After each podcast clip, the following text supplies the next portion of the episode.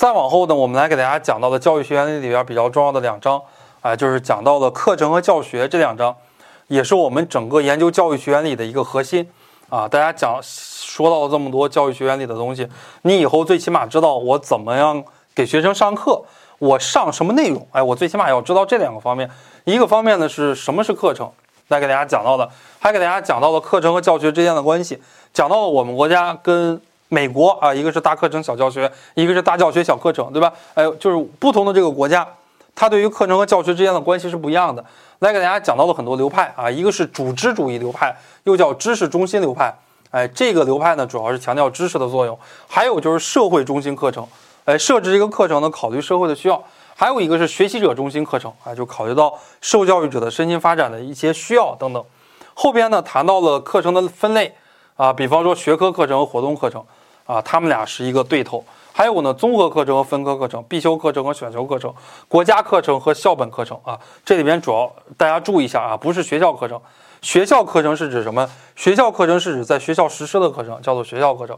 不管是国家课程、地方课程、学校课程，呃，校本课程，最后实施的这个地方都是学校啊。所以我们一般讲的是校本课程。还有呢，显性课程和隐性课程。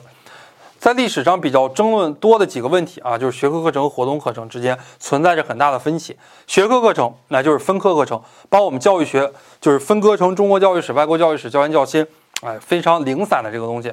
那么活动课程呢，就是老师不上课了，就带着大家玩，去一路书院去哪玩？哎，边去一路书院玩，边给大家讲书院文化以及中国书院的这个发展啊，他们俩是一个死对头。还有一个呢，就是课程的一元化和多元化。就课程只有一个目标啊，或者说课程有多个目标，一元化和多元化。后边呢，关于课程开发的模式，呃，来给大家讲到了这三个模式，主要给大家讲到的就是泰勒的以目标分类的四个步骤的模式。呃，再往后的话呢，来给大家讲到了课程目标，什么是课程目标啊，以及布鲁姆的目标分类学。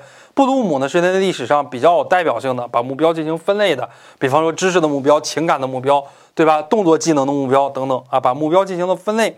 还有就是关于课程的实施啊，课程的实施主要就是指上课，也给大家讲到的啊，如何才能上好一节课，上好一节课应该如何来备课，对吧？备学生、备老师、备教材、备教法等等等等。